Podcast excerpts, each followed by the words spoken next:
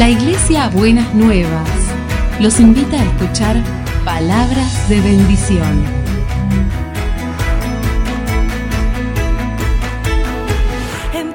Si desean asistir a nuestras reuniones, los esperamos en Avenida de Lepiane 3925, esquina Subiría, Bajo Flores, Ciudad de Buenos Aires.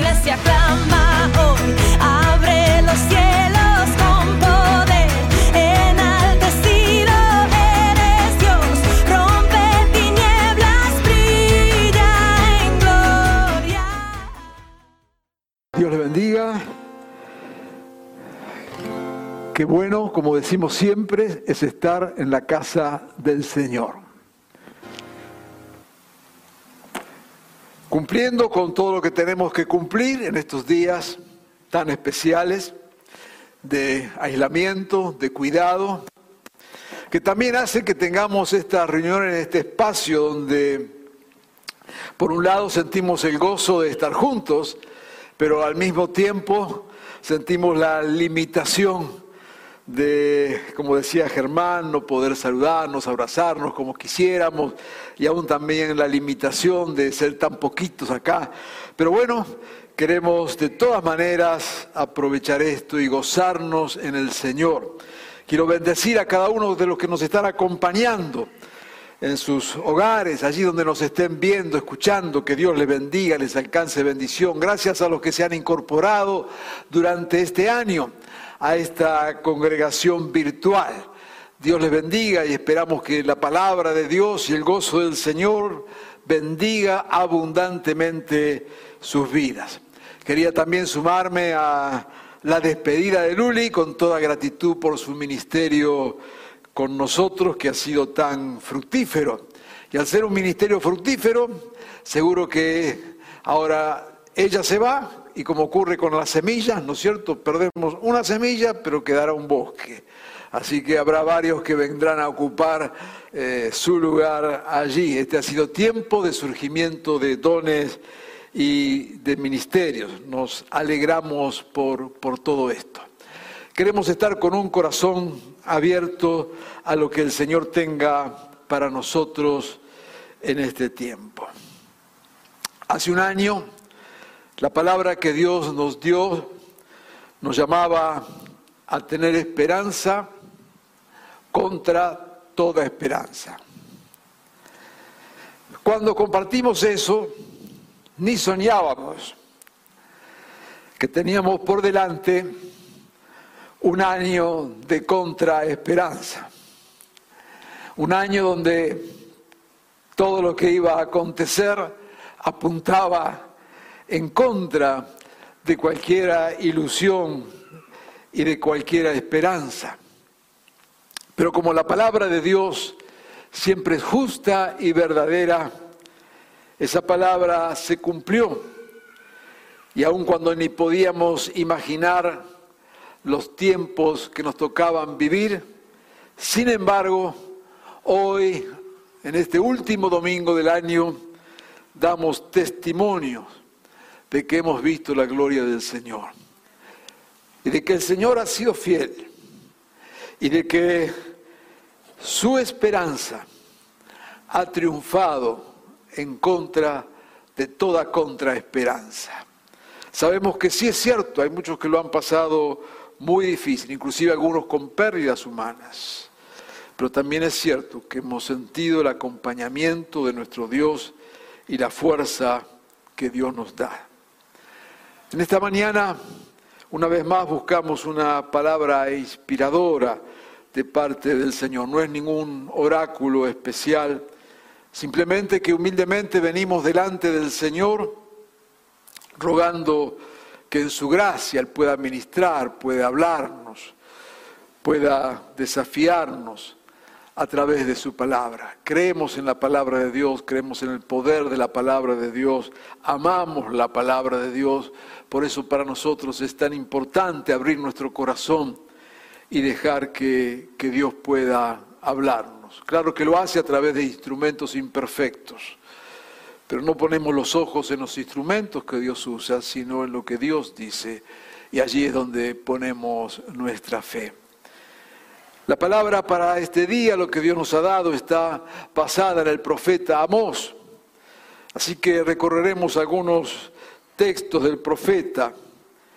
Y la palabra es días de restauración.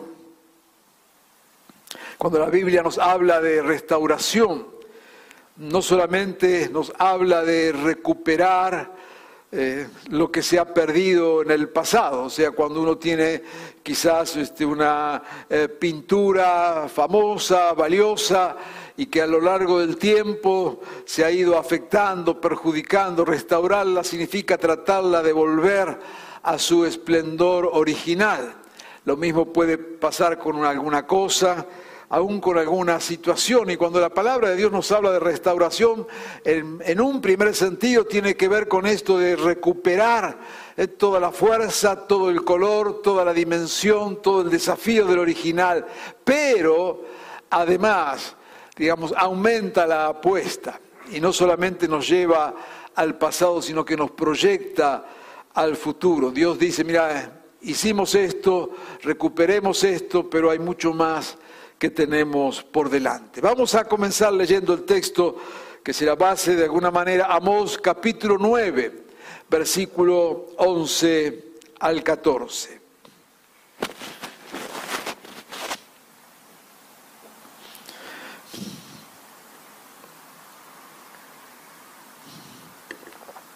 Comienza el texto con un, unos versículos que hace un tiempo, de hecho, hablamos de ellos. En aquel día levantaré la choza caída de David, repararé sus grietas, restauraré sus ruinas, la reconstruiré tal como eran días pasados, para que ellos posean el remanente de Edom y todas las naciones que llevan mi nombre, afirma el Señor que hará estas cosas.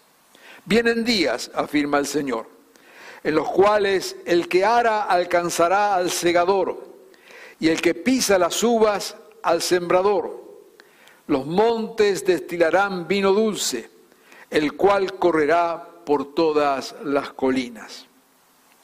Restauraré a mi pueblo Israel. Ellos reconstruirán las ciudades arruinadas y vivirán en ellas. Plantarán viñedos y beberán de su vino. Cultivarán huertos y comerán sus frutos.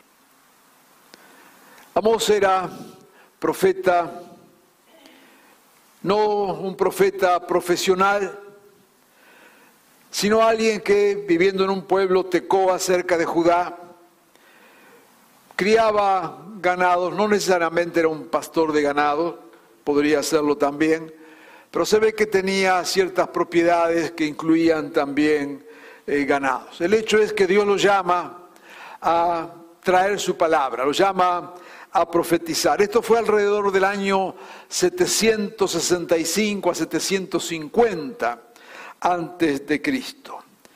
Y Dios lo llama para denunciar, para hablar a su pueblo, denunciando las injusticias que había, las ilegalidades, las injusticias económicas, y también lo llama para desenmascarar a toda una religión falsa que lo único que hacía era mirar para otro lado y no decir lo que Dios quería decir. O sea, el libro de Amós nos muestra el fracaso de una sociedad corrupta y alejada de Dios. Allí en Amós 2.6 dice que vendían al justo por monedas y al necesitado por un par de sandalias. Es interesante que el próximo capítulo vuelve a hablar de esto de vender a los necesitados por un par de sandalias, diríamos aquí en nuestro lenguaje, por un par de zapatillas, por un par de tenis, dirán en otros contextos. El uso de los pobres, comprarlos con una migaja, el gran negocio de la pobreza. Será por eso que quizás en nuestros países aumenta tanto la pobreza, por la injusticia y también porque la pobreza es un gran negocio para muchos. mantener pobres. Es algo que muchos saben hacer para mantenerse también en el poder. Comprarlo por unas sandalias, por un plato de comida, por una migaja. Lo vemos aquí en nuestra querida nación, como en un país con el 50% de pobres, semana tras semana vemos cientos y miles de ellos desfilándose en las calles del centro, llevados como manada para protestar contra cosas que ellos ni saben contra qué están protestando.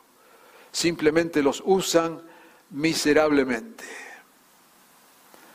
Amos hablaba de esto. En el capítulo 8, versículos 5 al 6, dice, ustedes buscan achicar la medida, aumentar el precio. ¿Mm? Ahí viene todo lo que tiene que ver con el comercio, con los fraudes, con la inflación, falsear las balanzas, vender los desechos del trigo, lo que nos sirve, y otra vez comprar al desvalido por dinero y al necesitado por un par de sandalias. En 5.12 dice, ustedes oprimen al justo, exigen sobornos y en los tribunales atropellan al necesitado. Y en el 6.12 dice, pero ustedes han convertido el derecho en veneno y en amargura el fruto de la justicia. No solamente una sociedad, ¿no es cierto?, que abusaba de los pobres, una sociedad de enormes desigualdades, sino también una sociedad donde el derecho había desaparecido. Y la cuestión del derecho no es solamente una cuestión de, jueces, es una sociedad que pierde la noción de justicia, es una sociedad que acepta lo falso como verdadero. No es solamente cuestiones de juzgados, que de por sí en nuestras situaciones son injustos sino también de una sociedad que aprueba, que permite la injusticia. Hace días atrás tuvimos manifestaciones en el centro de nuestra ciudad, tratando de pedir la libertad de un ex vicepresidente que para estafar a su esposa dio como dirección un médano en la playa. Y la sociedad, parte de la sociedad, reclamaba su inocencia. Amos habla. Y cuando habla, muestra, alumbra. Claro, los religiosos de su época miraban para otro lugar. Es el fracaso de una sociedad alejada de Dios, muy parecida a las nuestras, con el avance de una cultura de la muerte, el avance de las mafias. Y cuántas cosas más podríamos decir. No vengo a hacer algún, un collar de desgracias, pero es necesario que entendamos dónde es que Dios nos habla. Es necesario que comprendamos como iglesia y como pueblo del Señor, cuando Él nos desafía a ser su pueblo, su iglesia, y como veremos más adelante, promete bendiciones para su pueblo. Este pueblo no es algo abstracto, no está en el aire. Estamos aquí, en medio de todo esto. Y cada uno que nos están viendo, seguro de otros contextos y países, podrán ponerle nombre, apellido, lugar a lo que estamos diciendo, porque lamentablemente el pecado no es local, el pecado es universal y se manifiesta de mil maneras distintas. Pero he aquí que allí en Amós 3.7 nos dice algo que comienza a levantar nuestra esperanza. Dice, en verdad, nada hace el Señor omnipotente sin antes revelar sus designios a sus siervos los profetas.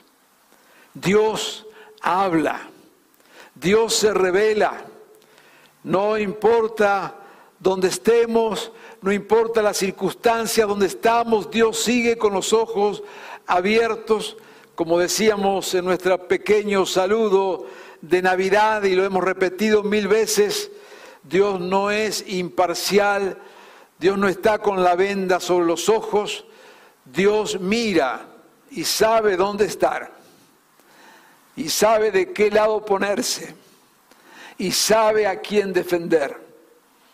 La justicia de Dios no es una justicia ciega, es una justicia de ojos abiertos. Y porque Dios tiene los ojos abiertos, porque Dios nos mira, Dios nos habla. Y nos dice aquí el texto de Amós que no solamente nos habla, sino que Dios manifiesta sus propósitos a sus siervos. Y qué bueno saber que aquí donde estamos hay palabra de Dios, que en estos días y en estos tiempos Dios sigue hablando y Dios sigue manifestando sus propósitos y Dios sigue revelando lo que hay en su corazón. Hay promesas de parte del Señor, hay llamados de atención de parte del Señor. Le decía allí por boca de Amós que pudiera correr la justicia como corre un río. Dios ama a su pueblo. Dios ama al ser humano como tal y dirá Juan que lo amó de tal manera que envió a su Hijo. Dios no solamente ama a su iglesia, ama a todas sus criaturas. Para eso envió a su Hijo y en estos días de Navidad estamos recordando justamente esto. Pero Dios se revela a sus siervos, dice acá los profetas, Dios se revela a sus hijos y nos trae palabra. Y esa es la palabra que queremos tomar para este tiempo. Y queremos poner nuestros ojos y nuestra esperanza en el propósito y en las palabras de Dios. No nos eh, movemos por lo que vemos con nuestros ojos, simplemente tomamos cuenta de eso. Pero nos movemos por lo que Dios dice y creemos a lo que Dios dice y nos aferramos a la palabra del Señor. ¿Qué dice Dios? ¿Y qué promete el Señor para este tiempo? Primero Amós capítulo 8 versículo 11.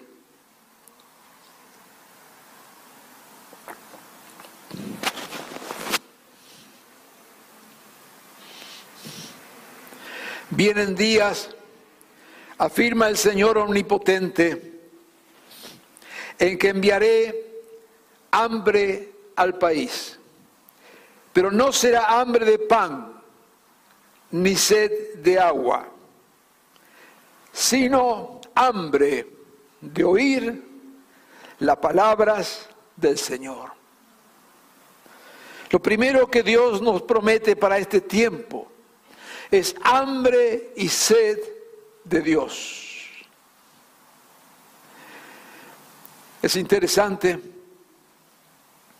que en medio de la crisis, sin embargo, las distintas espacios en la ciudad, en la población, en nuestro país, desde el gobierno, desde instituciones de ayuda, ha hecho que lleguen alimentos a cada rincón. Pero lo que dice la palabra de Dios es que habrá hambre, pero hambre y sed de la palabra del Señor. Qué tremendo desafío para nosotros, iglesia, de compartir la palabra, de predicar la palabra tanto dolor, tanto quebranto, tanta injusticia, tantas situaciones, dice que provocará, yo pondría allí, provocará un hastío en la sociedad y lo estamos viendo y lo estamos viviendo. Pero el ser humano tendrá hambre, habrá un despertar Y este será un tiempo, y prepárate hermano y hermana, será un tiempo de despertar, donde habrá hambre y sed de las cosas del Señor. No es una ilusión, es palabra del Señor. Yo recuerdo cuando los años 80, concretamente, allá año 86, 87, 88, que tuvimos uno de los avivamientos más grandes aquí de Argentina, a través del ministerio del hermano Anacondia. Éramos pastores, recién comenzábamos esta congregación y la gente entraba sola a la iglesia. Venían por las calles y se metían solos. Y algunos de los que están aquí, que son parte de esta congregación, son de aquellos que entraron. Era tiempos de hambre y sed. Y dice el Señor que estaremos en un tiempo, que este será el tiempo de hambre y sed. ¿Qué tendrá la iglesia para dar de comer a estos que tienen hambre y sed? ¿Entretenimiento religioso? ¿Evangelio mentiroso? ¿Qué tendrá la iglesia? ¿Pensamiento positivo? ¿O tendrá palabra? Yo confío en que en este tiempo se levante una iglesia fiel, que predique la palabra que enseñe la palabra y que viva la palabra. Hemos dicho en los últimos tiempos, ver tantos cristianos y especialmente tantos pastores preocupados por espacios políticos, por espacios de poder, por reconocimientos sociales. Quiero decirles una cosa, políticos sobran, activistas sociales sobran, lo que falta es palabra. Y si nosotros no nos convencemos de que la transformación de una sociedad viene a través del poder transformador de la palabra de Dios, si no llegamos a ese convencimiento, estaremos perdiendo nuestro tiempo estaremos desorientados. Porque también quiero decirte algo, Dios cumple su palabra y Dios lo va a hacer. Con nosotros o a pesar de nosotros. Dios va a dar de comer y de beber a los que tienen hambre y sed de su palabra. Yo quiero invitarte a que estés viviendo este tiempo con ojos abiertos, con corazones abiertos. Dios te ha dado el pan que el mundo necesita y Dios te ha dado el agua que el mundo necesita. No seas mezquino, compártelo, porque este será un tiempo de hambre y sed, y nuestros ojos y tus ojos lo verán. Hay una segunda promesa en el texto de Amós, y la que está allí en el 9.11 que ya hemos leído. En aquel día Levantaré la choza caída de David, repararé sus grietas, restauraré sus ruinas y la reconstruiré tal como era en días pasados. Hemos enseñado tiempos atrás lo que esta choza de David significaba en lugar de culto, pero no era el tabernáculo con todo su culto organizado, ni era mucho menos el templo con todo su lujo y esplendor y toda la parafernaria alrededor del templo, la institución de la religión, sino que la choza de David era el lugar simple, sencillo, donde cualquiera podía venir y adorar al Señor sin limitaciones, sin prohibiciones, sin impedimentos como hemos dicho mil veces, una iglesia de brazos abiertos. Yo creo que alguna vez conté el testimonio de mi padre, creo que sí que lo dije acá, cuando él empezó a servir en la iglesia, siempre cuando uno empieza, ¿no es cierto? Empieza haciendo, bueno, lo que viene a mano a hacer, donde lo pone, hasta que uno va descubriendo su, su ministerio. Así que el primer trabajo que tuvo mi padre en la iglesia, el primer oficio que tenía, era ser portero de la iglesia.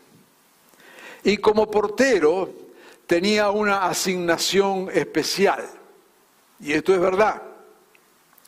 Él tenía que mirarle las piernas a todas las mujeres cuando entraba. No se me desmaye. Porque si alguna mujer venía sin medias, no podía entrar en la iglesia.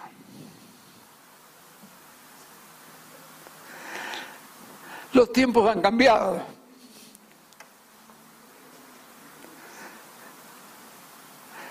Pero seguimos levantando barreras. Seguimos levantando barreras, de las cuales en un futuro nos avergonzaremos. Porque cuando vamos a la palabra de Dios, encontramos que Jesús dice, vengan a mí, todos, los que usan medias, los que se cortan el pelo, todos. Vengan a mí, todos, los que están hambrientos y sedientos, todos, todas. Así que cuando habla aquí, Amós y le dice que para estos tiempos el Señor reedificará esa choza, nos está hablando de esta iglesia desinstitucionalizada. Se viene una iglesia simple. Y si algo nos enseñó la pandemia es que podemos ser iglesia de una forma simple y sencilla. Todo lo que creíamos, mucho de lo que creíamos indispensable, nos dimos cuenta que no era tan indispensable. Cargábamos nuestra agenda con todo tipo de reuniones. Claro que vienen bien, claro que sirven, no es pérdida de tiempo, pero no es indispensable. Una iglesia alegre, una iglesia llena de dones, una iglesia simple, una iglesia de fe sencilla, pero cuidado, una iglesia de fe sencilla y simple, de esa forma en que se acercaban a adorar a Dios, en aquella chocita de David donde estaba el arca. Y la gente venía y cantaba y saltaba y bailaba, sin sacerdotes, sin intermediarios, sin reglas para el culto. Según su palabra es la iglesia que va a restaurar en este tiempo. Pero decía, cuidado, una iglesia simple y sencilla no es una iglesia superficial. No es una iglesia a la carta como tenemos ahora para muchos, que piensan que iglesia es sentarse en el living, poner el aire acondicionado y ver la predicación. Es triste ver cristianos que creen que eso es ser iglesia. Eso es ser un espectador religioso. No te confundas. Porque ser iglesia es ser cuerpo. Y claro que ser cuerpo no significa estar acá juntos el domingo todos apilados uno arriba de otro. No estamos hablando de eso. Pero tampoco estamos hablando de una iglesia que es puro individualismo No estamos hablando de una fe que se construye a la carta como quien va a un restaurante. Entonces, ¿no es cierto? Este, pone la adoración de tal lugar, el coro de tal otro lugar, la predicación de tal otro. Agradecemos a Dios por todos los que se han sumado en el último tiempo a esta comunidad de fe a través de los medios. Pero recuerda que iglesia es comunidad, iglesia es cuerpo, iglesia es relación. Iglesia no son un montón de individuos amontonados. Y esta es la iglesia para este tiempo. Y es el gran desafío que tenemos por delante. Una fe simple, sencilla, gozosa, de hombres y mujeres que tienen hambre y sed de Dios. ¿No le parece una iglesia maravillosa? Le animo a soñar con esa iglesia, porque es lo que está en el corazón de Dios y lo que Dios nos está prometiendo para este tiempo. Señor, destruye nuestras barreras mentales.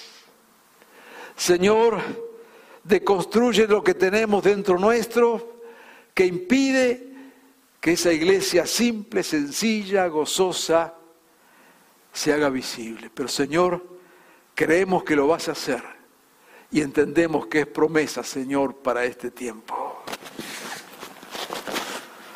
El Señor sigue prometiendo y sigue hablándonos. Y en Amós 9:13 dice, vienen días, afirma el Señor, en los cuales el que ara alcanzará al segador y el que pisa las uvas al sembrador. Los montes destilarán vino dulce, el cual correrá por todas las colinas. Es promesa de cosecha abundante y sobrenatural. Así que este será un tiempo de hambre y sed del Señor, será un tiempo de una iglesia renovada y será un tiempo de cosecha sobrenatural. Atención que para cosechar dirá la escritura que primero hay que sembrar, ¿no es cierto? Dice el labrador, para participar de los frutos debe trabajar primero. Pero trabajando, veremos que lo que cosechamos es muchísimo más abundante proporcionalmente a lo que sembramos. Ustedes saben que el ciclo de la siembra y la cosecha tiene su ciclo, tiene su momento sea usted siembra, espera un tiempo, se produce lo que usted ha sembrado, viene un tiempo de cosecha, se cosecha, se termina la cosecha, se prepara el terreno nuevamente y entonces viene otra vez el sembrador.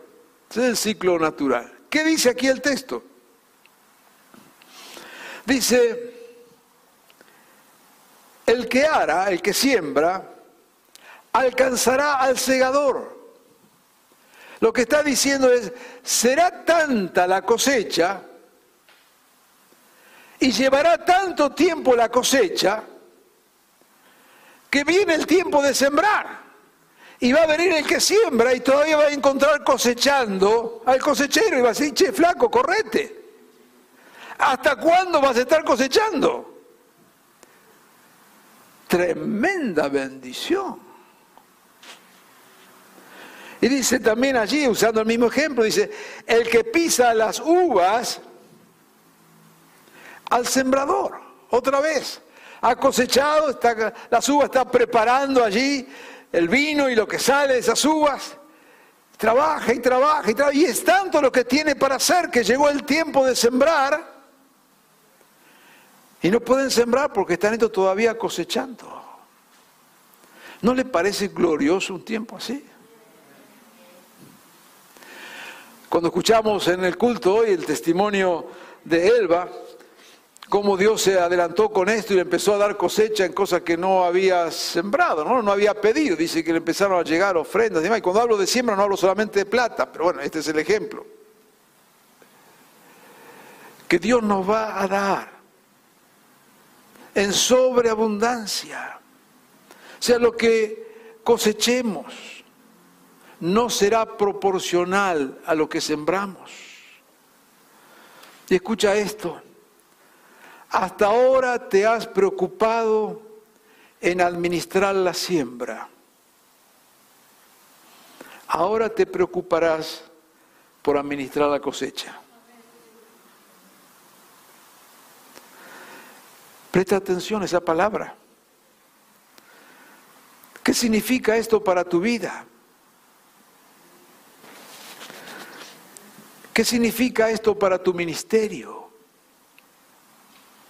Tiempo de cosecha abundante. ¿Qué significa esto para tu oficio, para tu profesión, para tu negocio? Dios pondrá en tus manos recursos sobrenaturales. Justamente uno de los castigos con maldición del pecado es la distancia entre nuestro esfuerzo y los resultados. Cuando ocurre el pecado original allí en Génesis, viene de parte del Señor el castigo, le dice, bueno, ahora vas a trabajar la tierra, ese no era el castigo. Yo sé que para algunos el trabajo es castigo, el trabajo es bendición de Dios, nunca fue un castigo. El castigo era que ahora vas a trabajar. Pero allá donde sembras te van a producir cardos y espinos. O sea, vas a trabajar vas a recibir, pero no vas a recibir en proporción a tu trabajo, porque esa tierra está afectada. Pero aquí el Señor dice que vienen tiempos donde cosecharemos de manera sobreabundante. Y yo quiero que tomes fe en esta palabra del Señor y que veas este año que tenemos delante como un año de cosechas sobrenaturales. No te quedes con ojos pequeños ni con expectativas pequeñas, porque no es de lo que Dios está hablando. En Amós 9:14 hay otra palabra más de parte del Señor.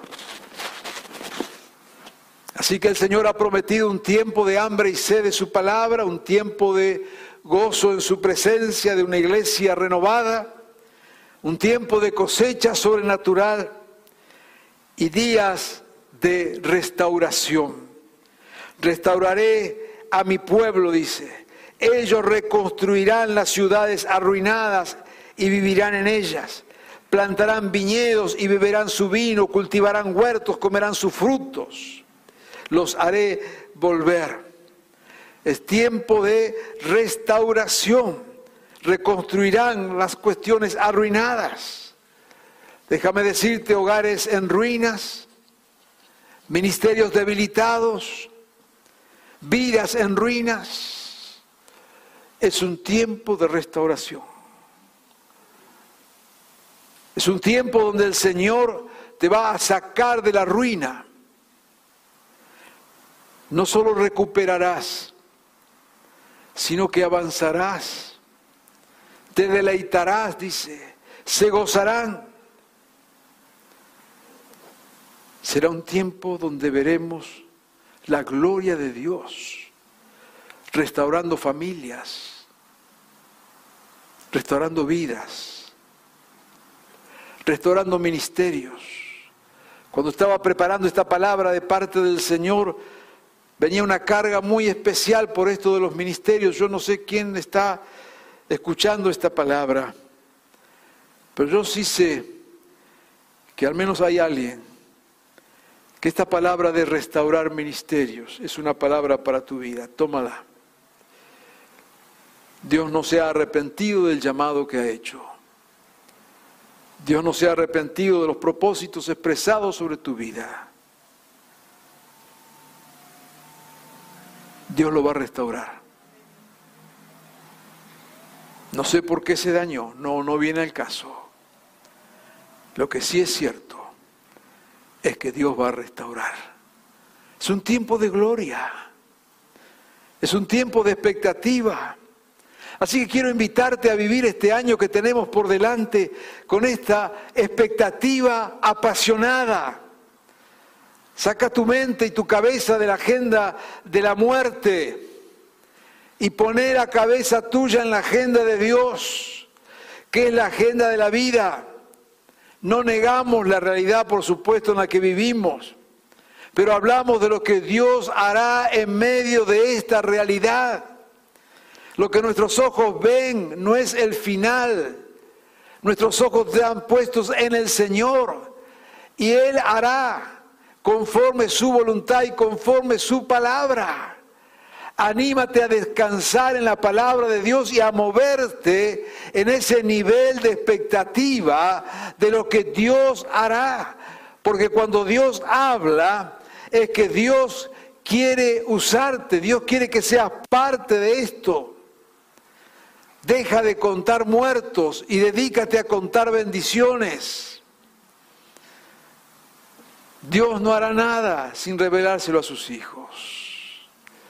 Así que este es un tiempo de revelación. Y yo quiero animarte de parte del Señor a que en este tiempo vivas la verdad de esta palabra y te prepares para los desafíos de esta palabra. Quiero invitarte a que oremos. Oremos para que Dios te despierte hambre y sed de Él. Que venga sobre tu vida un tiempo de renovación y frescura espiritual. Amado Señor, venimos a tu presencia en este momento y yo te ruego, Señor, por aquellos que están pasando por desiertos espirituales, por los que están pasando por momentos de sequía, de desorientación, de frustración espiritual. Te pido, Señor, que en este tiempo se cumpla esta tu palabra y despiertes hambre y sed de ti. Señor, trae hambre y sed de ti. Despierta esos corazones, Señor, dormidos. Muchos que alguna vez conocieron de ti, conocieron de tu gracia, de tu poder y de tu manifestación. Y hoy viven, Señor, una vida mediocre espiritual, tibia. Señor, que en este tiempo tu poder se derrame sobre cada uno. Señor, son tiempos proféticos donde habrá hambre y sed. Y proclamamos esta palabra, Señor, en este día, sobre estas vidas necesitadas de ti.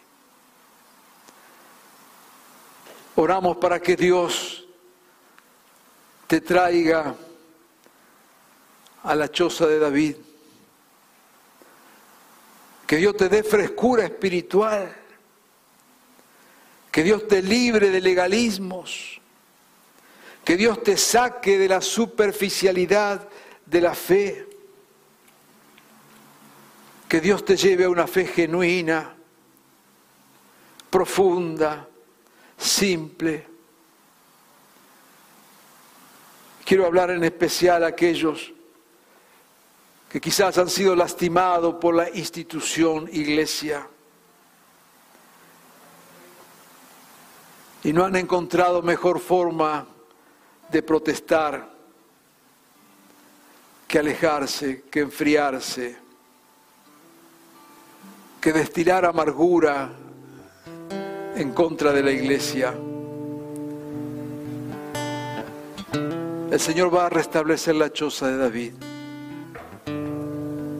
Y quiero orar que Dios te devuelva el gozo de ser su hijo y su hija que puedas deleitarte en Él. Amado Señor, tu palabra es verdadera. Señor, en este tiempo nos ha llevado a ver lo que es esencial en la fe y Señor tenemos que reconocer que hemos construido estructuras religiosas lejos de ti. Señor, tenemos que reconocer que muchas veces desde la institución, desde lo formal, lastimamos, herimos. Te pedimos perdón, Señor. Pero amado Jesús, en esta mañana, Señor, queremos interceder conforme a tu palabra por aquellos heridos, lastimados, amargados.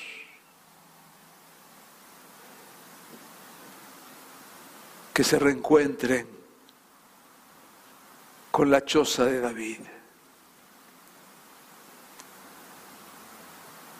que no es tirando piedra a la iglesia, que no es destilando amargura, sino gozándose en tu presencia.